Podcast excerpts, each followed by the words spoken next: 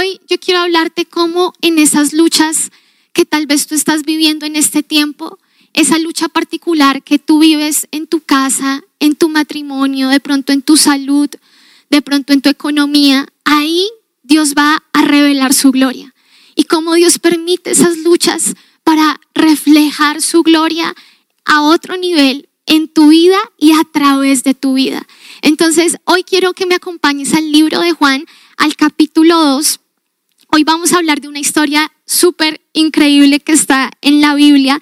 No sé cuántos de ustedes han podido alguna vez asistir a una boda, pero mm, ayer con unos amigos estábamos hablando precisamente de, cómo fue mi boda con mi esposo, nuestro, el día de nuestro matrimonio, y hay muchas historias y muchas anécdotas que uno recuerda de ese día. Pero de pronto, eh, para mucha gente, no sé, ustedes si han ido a alguna boda pueden recordar, la parte más importante es la parte de la comida y de la bebida. ¿no? Como que para la gente, no sé, para los novios de pronto es el momento de los votos, el momento en que por fin se van a dar ese beso, el momento donde van a ser declarados marido y mujer, pero para los invitados, y yo me uno, muchas veces tengo que confesar, la parte que más espero es la parte donde van a estar los postres, las bebidas, la comida. Y bueno, es, Juan capítulo 2 precisamente nos cuenta la historia de una boda. Una boda donde Jesús fue invitado con sus discípulos y con su familia, con sus hermanos, con su madre. Y dice la Biblia que en esta boda pasó lo que nadie quiere que pase en una boda, y es que se acabó el vino. No sé cuántos de ustedes de pronto eh, alguna vez han tomado un buen vino, pero en, esta historia la Biblia dice, y, en la antigüedad, el vino era algo supremamente importante en las bodas. Si se acababa el vino, los novios quedaban completamente avergonzados porque esa era como la fuente de celebración y de alegría en un día de tanta fiesta. Entonces dice la Biblia que llega este momento donde Jesús está en esta boda y se acaba el vino. Y entonces la mamá de Jesús le dice a Jesús, se acabó el vino, tienes que hacer algo. Y Jesús lo que hace es decirle, reúne a la gente que sirve en la boda, digamos los meseros podrían ser hoy, y los reúne y les dice, bueno, van a tomar estas seis vasijas enormes que están desocupadas y que normalmente sirven para que ahí se derrame agua, van a ir y van a llenarlas de agua. Entonces ellos van y llenan las vasijas de agua y vuelven con las vasijas llenas de agua. Y ustedes pueden leer la historia en, el capítulo 2 del libro de Juan. Y cuando ellos vienen con las vasijas llenas de agua, dice la Biblia que Jesús les dice, muy bien, ahora saquen un poco de esas vasijas llenas de agua y llévenle esa agua, pero esa agua se iba a convertir en vino, al, al maestresala, que es como el encargado de la boda, el encargado de la fiesta. Vayan y se lo llevan. Y dicen que dice la Biblia que cuando este, este hombre que estaba encargado de la fiesta prueba el agua, dice, ¿de dónde sacaron este vino? Es el mejor vino. Ni siquiera se compara al vino que había antes. Y los sirvientes sabían de dónde habían sacado el vino, que era agua, agua convertida en vino, pero este hombre no lo sabía. Y hoy yo quiero hablarte de cómo Jesús hasta el día de hoy es experto en convertir el agua en vino. Nadie es como Jesús para convertir las tristezas en alegrías. Nadie como Jesús para convertir tal vez esas situaciones donde tú te sentiste fracasado, donde tal vez tú dices, esto fue una pérdida, esto fue un fracaso, esto es una frustración, esto es algo que yo no esperaba vivir. Y Jesús a través de toda la Biblia nos enseña cómo Él, Él es aquel que, que convierte el agua en vino. Que tal vez tú solamente tienes una vida como esas vasijas que están vacías, que no tienen nada, y tú dices, ya se acabó la esperanza, ya se acabaron para mí los mejores años, ya se acabó para mí la oportunidad que tenía, pero hoy yo quiero que juntos a través de la palabra podamos abrir nuestro corazón y que hoy Dios nos hable y Dios nos enseñe cómo Él tiene el poder para convertir cualquier situación que tú estés viviendo en vino. ¿Y por qué Él tiene el poder de hacer esto? Porque Él mismo es el vino que alegra el corazón. Saben, algo que nosotros nunca podemos olvidar es que Jesús es el vino. Él puede transformar las circunstancias más oscuras en fuentes de alegría porque Él es la alegría, porque Él es el gozo, porque Él es el consuelo. Él es. Él es lo que alegra el corazón del hombre. ¿Y por qué? Porque en Él se concentró todo el sufrimiento. ¿Sabes? Cuando hablamos de que Jesús es el vino, y esto es muy importante que podamos entenderlo antes de empezar a estudiar más a fondo la palabra. Cuando decimos que Jesús es el vino, que Jesús es aquel que transforma, que Jesús es aquel que puede sacar fuentes de alegría en medio de un desierto donde no hay nada, que Jesús es aquel que puede transformar las lágrimas de tristeza en lágrimas de alegría, lo decimos porque Jesús cargó en sí mismo todo el sufrimiento, todo el dolor, todo el, la máxima tristeza la vivió él. Y ayer yo hablaba con mi esposo sobre esto y él me decía algo impresionante que creo que se me quedó marcado en mi corazón. Estábamos hablando acerca de cómo Jesús nos entiende como nadie más nos entiende. Dice la Biblia que Él es el varón de dolores, el experimentado en quebranto. Si alguien conoce el dolor y si alguien conoce el sufrimiento, es Jesús. Y yo les decía a él cómo Jesús experimentó tal vez la muerte de personas a su alrededor. Recuerden cuando de pronto murió Lázaro y dice la Biblia que Jesús lloró, o hay muchos momentos donde Jesús a lo largo de su vida pudo experimentar la muerte. Pero mi esposo me decía algo muy cierto y él me decía, pero cuando Jesús murió en la cruz, él experimentó lo que la muerte trae. Y lo que la muerte trae para aquellos que hemos experimentado una muerte cercana es separación. Lo más difícil tal vez de la muerte es la separación. Es que tú dices, me, están separando de aquella persona que era tan cercana a mí. Y nadie como Jesús experimentó la separación. Porque cuando Él estaba en aquella cruz, Él experimentó la separación que trae la muerte. Él fue separado de aquel que estaba más unido a Él que cualquier persona a la que usted o yo podamos estar hoy unidos. Él fue separado del Padre en ese momento. Por eso es que Jesús es el vino que alegra el corazón, porque Él llevó todo el dolor, todo el sufrimiento, toda la muerte, todo el abandono, toda la separación. Así que hoy, teniendo esto en mente, yo quiero que juntos vayamos a la palabra y a través de la palabra usted pueda tener consuelo en su corazón al poder entender para qué tal vez Dios permite ciertas circunstancias difíciles en nuestra vida. Para qué eh, Dios permite cosas que tú dices, pero yo no entiendo por qué esto me pasa a mí. Porque me pasa esto en mi salud, porque me enfermo, porque pasa esto en mi casa, porque pasa esto en el mundo. Y miren lo que dice la palabra en esta historia de Juan 2.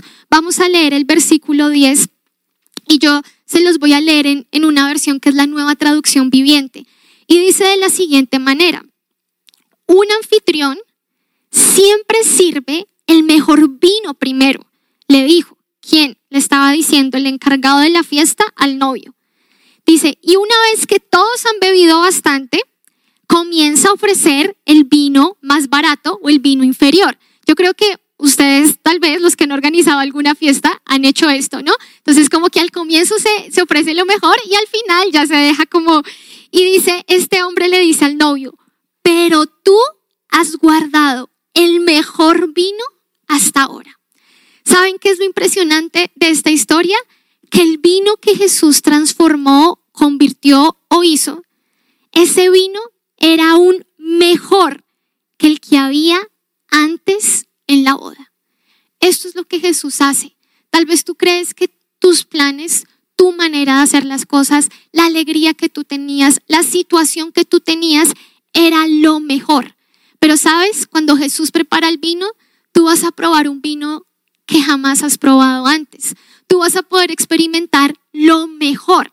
Y tal vez solamente a través de los momentos de dolor y de sufrimiento es que nuestros ojos se abren para poder ver lo que es verdaderamente superior y lo que es verdaderamente mejor. Sabes, tal vez tú me dices en este momento, Vicky, yo no creo que pueda venir algo mejor cuando pasó esto. yo no creo que haya algo mejor. Yo no creo que Jesús pueda darme mayor alegría que la que yo antes tenía. Yo no creo que Jesús pueda darme eh, mayor estabilidad de la que yo antes tenía.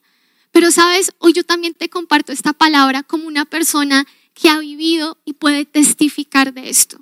Yo te estoy hablando de cómo estas palabras de la Biblia son verdaderas en mí, cómo yo las he vivido, cómo yo he atravesado momentos tan difíciles y muchos de ustedes lo saben, como el día en que mi mamá murió y partió de este mundo y yo puedo decir y yo puedo testificar que Jesús sí puede darte aún lo mejor, que Jesús sí puede llevarte a tener una mayor alegría que la que tenías antes de esa pérdida, que Jesús sí puede revelarse a tu vida y darte una mayor paz que la que tú tenías antes. Yo sí te puedo decir que el final de la historia no es el momento doloroso. Y hoy vamos a aprender juntos eso en la palabra. Miren lo que esta palabra dice. Dice que ellos habían disfrutado de un buen vino durante la fiesta, pero que cuando Jesús convierte el vino, fue un vino mejor. Y saben, Hoy tenemos que entender cuán benditas son esas situaciones o necesidades que nos llevan a que Jesús intervenga en nuestras vidas. Imagínense si en esta boda no se hubiera acabado el vino. ¿Qué hubiera pasado? Jesús nunca hubiera entrado en acción y toda esta gente se hubiera quedado sin probar aquel vino que era de mayor calidad. Tal vez solamente en los momentos de dolor, de quebranto, de humillación, en los momentos donde no entendemos lo que pasa, es el único momento donde tal vez tus ojos se van a abrir, donde tal vez tú vas, a poder conocer a aquel que todo lo llena en todo.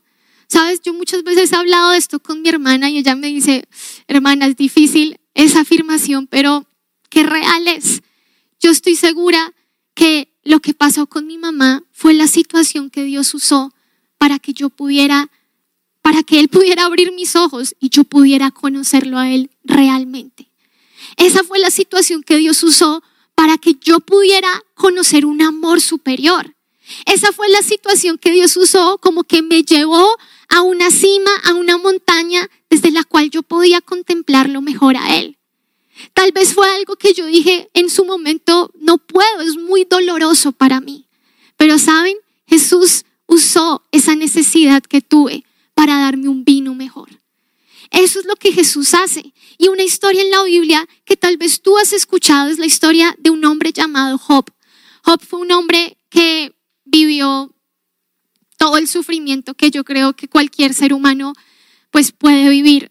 No sé, fue como murieron en un día todos sus hijos, perdió toda su ganancia, toda su riqueza, todos sus bienes en un solo día. Y no solo eso, sino que le dio una enfermedad muy fuerte en su propio cuerpo. Eh, aún su esposa prácticamente lo abandonó. Fue como una situación muy, muy, muy difícil. Y yo quiero leerte un poquito lo que la Biblia dice acerca de este hombre Job, porque sabes, tal vez no, a veces no vemos el tesoro que es la palabra. La palabra nos da tantas historias donde tú puedes identificarte, donde tú puedes hallar consuelo. Y la historia de Job, creo que ninguno de nosotros tal vez ha llegado a vivir esa clase de dolor. Pero dice la Biblia que Job, aunque era un hombre justo, un hombre que conocía a Dios, un hombre que amaba y caminaba en rectitud delante de Dios, no sé si recuerdas, pero Job llegó a quejarse contra Dios y a no entender y a cuestionar y, a querer decir cosas y a justificarse. Pero llegó el momento en que Dios se encuentra con Job, allí en medio del dolor. Y entonces cuando Dios habla con Job, esto es lo que Job concluye. Y yo te lo quiero leer hoy. Dice el verso 3 en adelante del capítulo 42 del libro de Job. Dice, Job le dice a Dios, tú preguntaste, ¿quién es este que pone en duda mi sabiduría con tanta ignorancia? Soy yo, dice Job, y hablaba de cosas sobre las que no sabía nada, cosas demasiado maravillosas para mí. Hasta ahora solamente, le dice Job a Dios, yo solamente había oído de ti, de oídas te había oído, pero ahora te he visto con mis propios ojos, ahora mis ojos te ven. me retracto de todo lo que dije y me siento en polvo y en ceniza en señal de arrepentimiento. ¿Sabes? Dios permitió todo lo que pasó en la vida de Job para que Job realmente pudiera verlo a él, para que Job realmente pudiera conocerlo a él. ¿Por qué? Porque Dios sabe que la verdadera alegría y plenitud y ese algo mejor que el hombre puede recibir es él mismo. Dios sabe que no hay situación, no hay persona, no hay dinero que pueda alegrar tu corazón como la presencia del Dios vivo en ti, como la revelación de quién es Él, como una comunión con Él, como una vida eterna con Él. Y Job dice, ahora entiendo, ahora mis ojos te ven. Pero entonces Job se arrepiente de muchas cosas que había pensado y dicho en los momentos de dolor. Y sabes, tal vez hoy es día donde tú tienes que arrepentirte de muchas cosas que tú has pensado, que tú has hablado en tu ignorancia. Yo hoy no te hablo como una persona ajena a lo que te estoy compartiendo. Hay muchas cosas que nosotros en los momentos donde no comprendemos decimos. Ah, no sé cuántos de ustedes tienen hijos que a veces les dicen cosas. Yo no tengo hijos, pero he sido hija que muchas veces dije cosas que ahorita digo cuando tenía 15, 17 años, no sabía lo que le decían mis papás. Y tal vez tú tienes hijos que te dicen cosas que tú dices, si tan solo supiera que lo que le digo es por su bien, si tan solo supiera que no se trata de lo que él está diciendo, y sabes, hay momentos donde nosotros actuamos así con Dios en medio de nuestra confusión y en medio de nuestro dolor. Decimos cosas que no tienen sentido. Hablamos de cosas que realmente no comprendemos. Hablamos de cosas que realmente nosotros no sabemos. Y tal vez tú dices, Vicky, ¿por qué nos hablas de arrepentirme si yo necesito ser consolado, si lo que yo he vivido es muy difícil? Y quiero decirte hoy que el arrepentimiento abre una puerta a la mayor consolación, a la mayor paz. Cuando tú vas delante de Dios y expresas tal vez tu enojo y le dices, no entiendo. Y he hablado tantas cosas y he dicho tantas cosas. Y aún yo sé que en esta mañana hay gente que está conectada, personas que creen en el Señor, que asisten a la iglesia, que en estos tiempos han permitido argumentos, pensamientos y aún conversaciones que han, donde han renegado y se han quejado contra Dios. Yo quiero decirte hoy, a pesar de eso, Dios sigue viéndote como su hijo. Dios sigue amándote. ¿Sabes qué pasa en la historia de Job? A pesar de que Job dijo todo esto, Job va delante de Dios y se arrepiente. Y cuando él se arrepiente, dice la Biblia que Job, eh, Dios va a tres personas que eran, no sé si amigos o enemigos de Job, Tres personas que en el dolor lo habían juzgado, lo habían acusado, lo habían calumniado. Y en esos momentos dice la Biblia que Dios va, Dios habla a estas personas y les dice, vayan donde mi siervo Job para que mi siervo, se repite esa palabra, siervo. Dios se refiere a Job como su siervo unas tres o cuatro veces. Vayan donde mi siervo para que ore por ustedes y yo los perdonaré.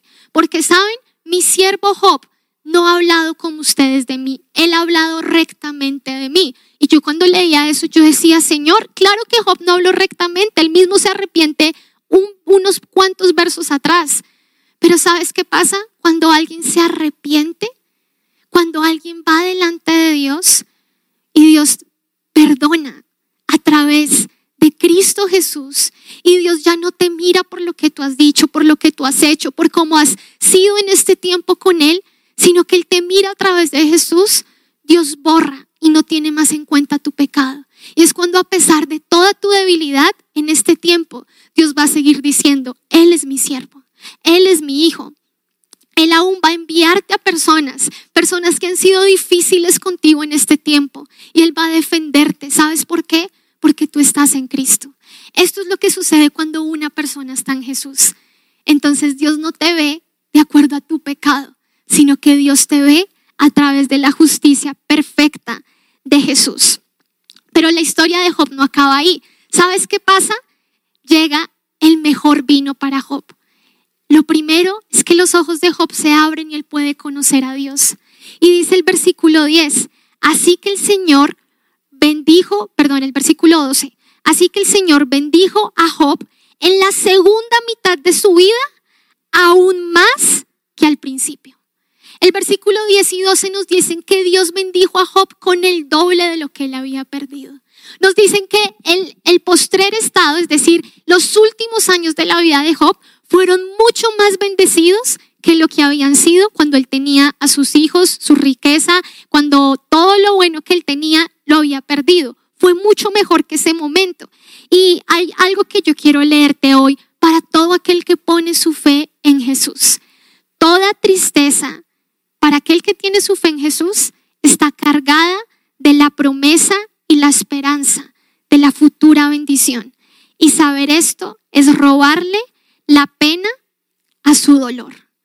Sabes, yo no sé qué situación tú estás viviendo, pero hoy yo quiero decirte que aún algo mejor Dios tiene preparado para ti. Mira, no sé si a ti te gustan las películas, a mi esposo y a mí nos gusta mucho ver ciertas películas y él sabe que para mí, esto es algo que confieso, a mí no me gustan las películas con finales tristes. Yo, una buena película para mí tiene que tener un final feliz. Y cuando tú vas a la Biblia y descubres el plan de Dios con tu vida, tú te das cuenta que cuando Cristo te salva, cuando tú crees en Él, tú tienes un final feliz asegurado. Y cuando hablo de un final feliz asegurado, no me refiero a la típica película donde acaban casados con un perrito viviendo en una casa grande. Me refiero a que la Biblia dice que todo aquel que pone su fe en Jesús va a llegar el día donde cuando Él venga y establezca un nuevo mundo y un nuevo reino, llegará a ese mundo y estará con Él. Y es un lugar y es un mundo donde dice la Biblia que no habrá más dolor, que no habrá más enfermedad, que no habrá más muerte, que no habrán estas cosas malas porque todo habrá pasado, porque Dios habrá hecho algo completamente nuevo.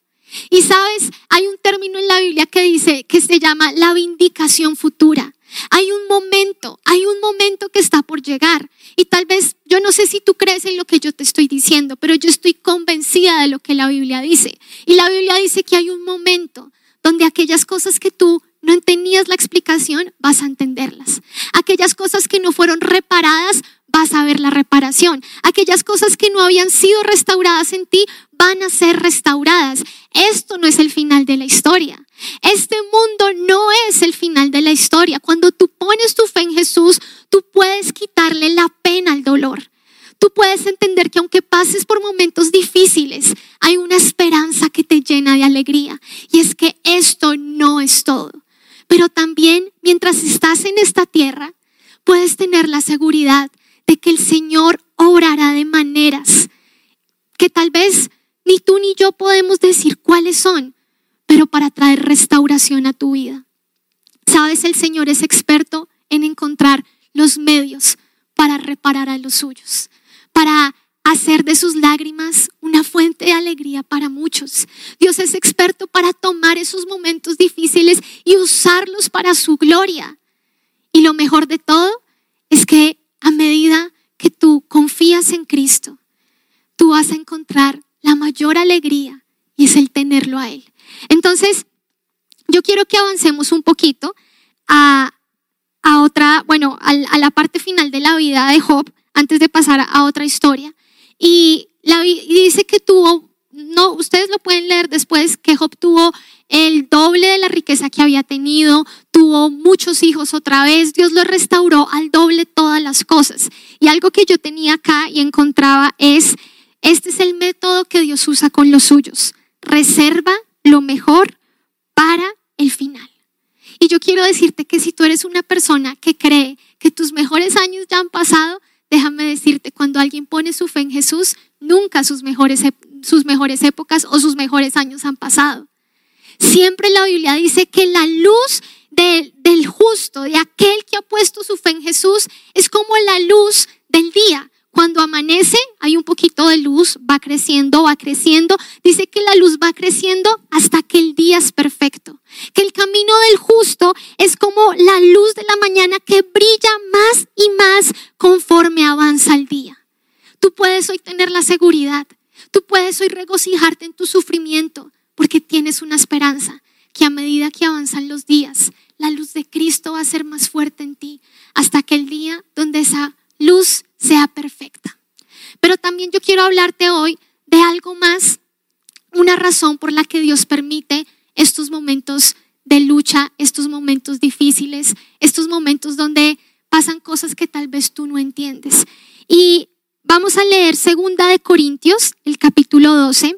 Esta es lo, es lo que Pablo, otro hombre que vivió el sufrimiento, nos enseña de, de lo que Dios ha hecho en su propia vida y nos muestra cómo, y quiero decirte hoy, presta mucha atención a esto, tal vez Dios ha permitido ciertas cosas en tu vida para protegerte de lo que te aleja de Él.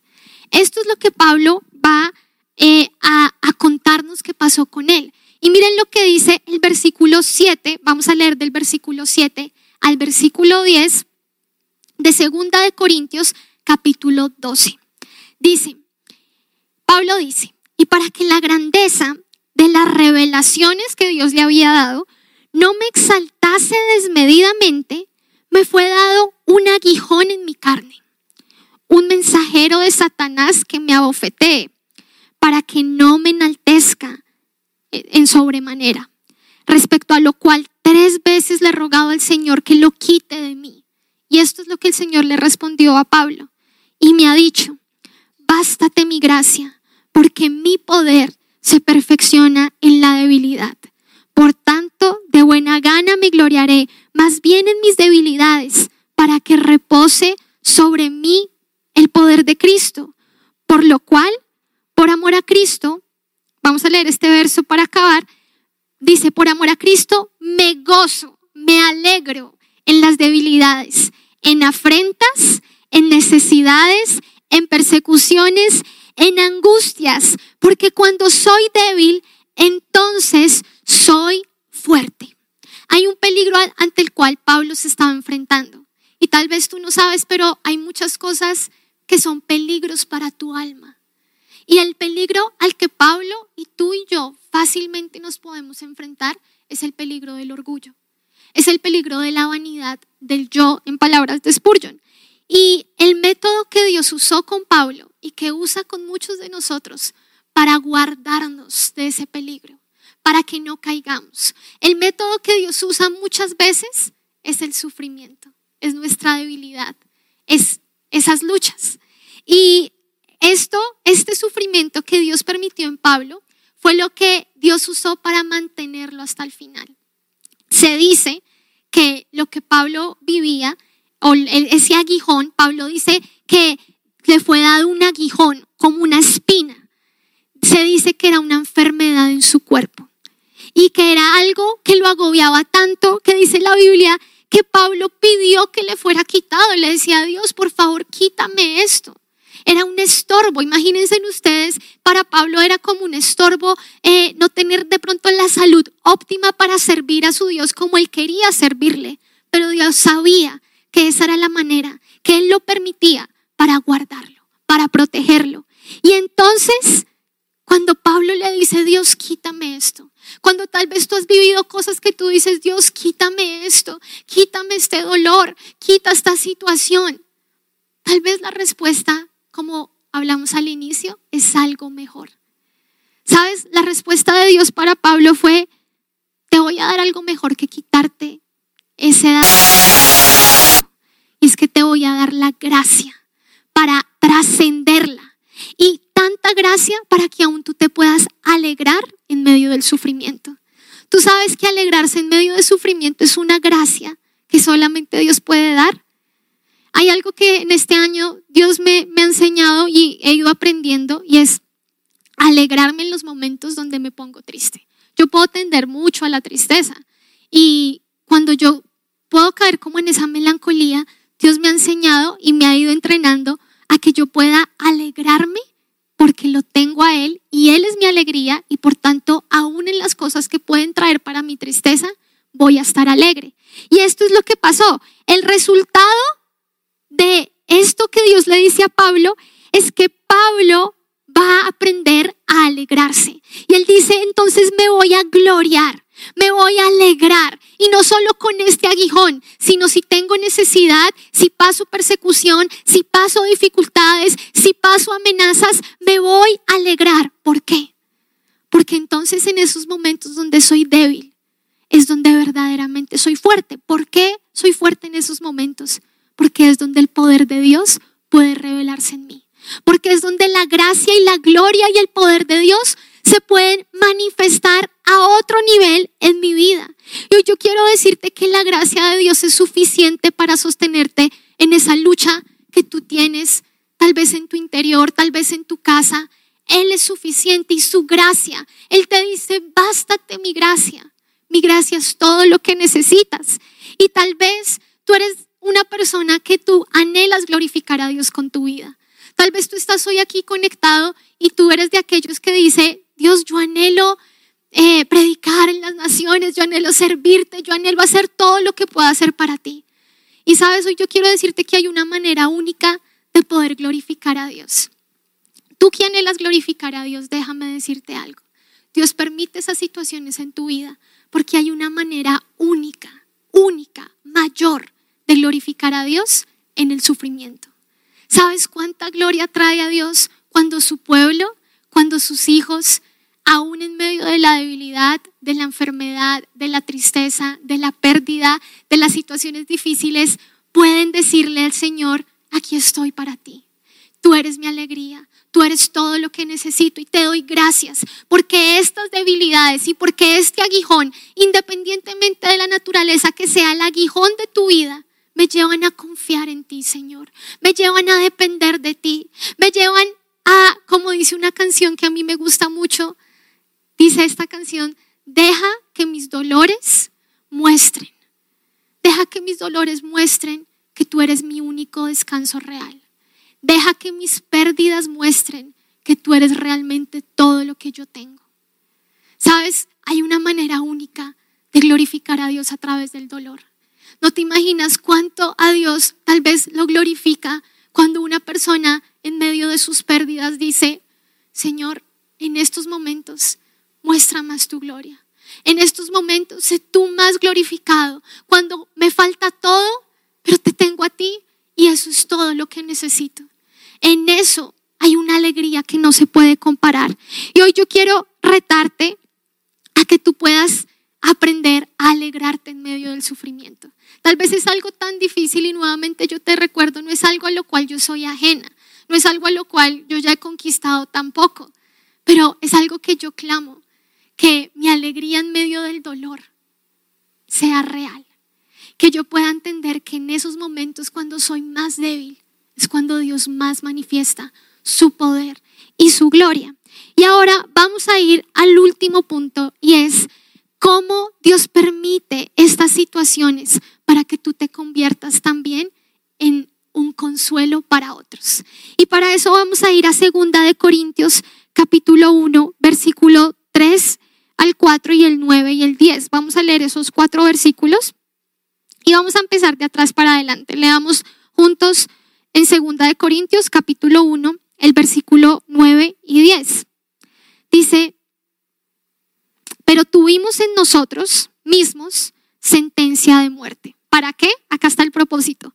Para que no confiásemos en nosotros mismos, sino en Dios. O sea, para que confiaran en Dios que resucita a los muertos, el cual nos libró y nos libra, y en quien esperamos que aún nos librará de tan gran muerte. Y luego, antes decía el versículo 3 y 4, léelo ahí donde estás, dice, bendito sea el Dios y Padre de nuestro Señor Jesucristo, Padre de misericordias y Dios de toda consolación, el cual nos consuela en nuestras tribulaciones, para que podamos también nosotros consolar a los que están en cualquier tribulación, por medio de la consolación con que nosotros somos consolados por Dios.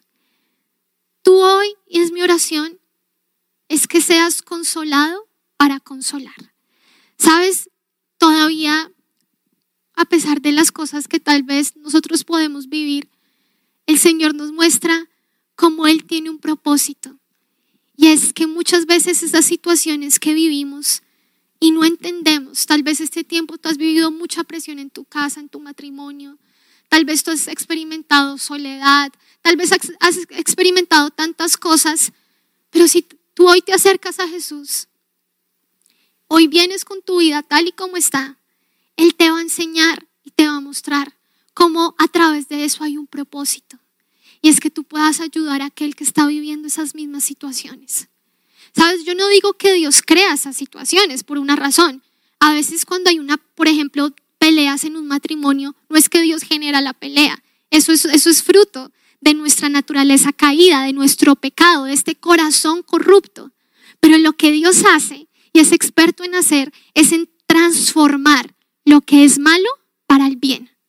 Él toma tal vez esa pelea y te dice, ok, ahora yo voy a intervenir y yo voy a transformar esto para que sea útil en mis manos, para que sea para tu bien y para que sea para mi gloria. Esto es lo que nuestro Dios hace. Y es increíble cuando leemos esta palabra de segunda de Corintios capítulo 1, porque hoy tú y yo podemos aprender algo. Y es que tal vez tú asistes a esta iglesia y llevas tiempo conociendo a Jesús y durante los últimos años tú has vivido cosas que han sido difíciles. Y hoy yo quiero decirte algo que Dios ponía en mi corazón. Dios nos ha permitido vivir cosas difíciles, desafíos, pérdidas, porque para momentos como este, solamente aquellos que han sido consolados saben consolar. Solamente aquellos que han recibido el consuelo de Dios tienen la unción para ir y consolar. Sabes, tal vez tú dices, no, pero a mí no me ha pasado nada grave, pero yo te lo hablo como una persona que en este año ha vivido cosas tal vez pequeñas, pero que yo sé que son las que Dios ha usado para entrenarme, para consolar a otros. Hoy yo quiero decirte que todo lo que tú vives en Cristo no es desperdiciado. Él lo usa y Él quiere usarte y Él quiere usar cada experiencia que has vivido para mostrar a través de ti el consolador de consoladores, a Cristo Jesús. Aún Dios te está preparando para que tú veas nuevas facetas de Él, para que tú puedas conocerlo y luego ir y ser de bendición para muchos. Así que hoy es un día donde tenemos que aprender del consolador de consoladores. Hoy yo quiero decirte que cuando tú pones tu mirada en Jesús y aprendes de Él, tú vas a saber cómo consolar a otros. Y hay una historia que, que ahorita no vamos a alcanzar a estudiar, pero tú puedes leerla. Está en Lucas capítulo 24.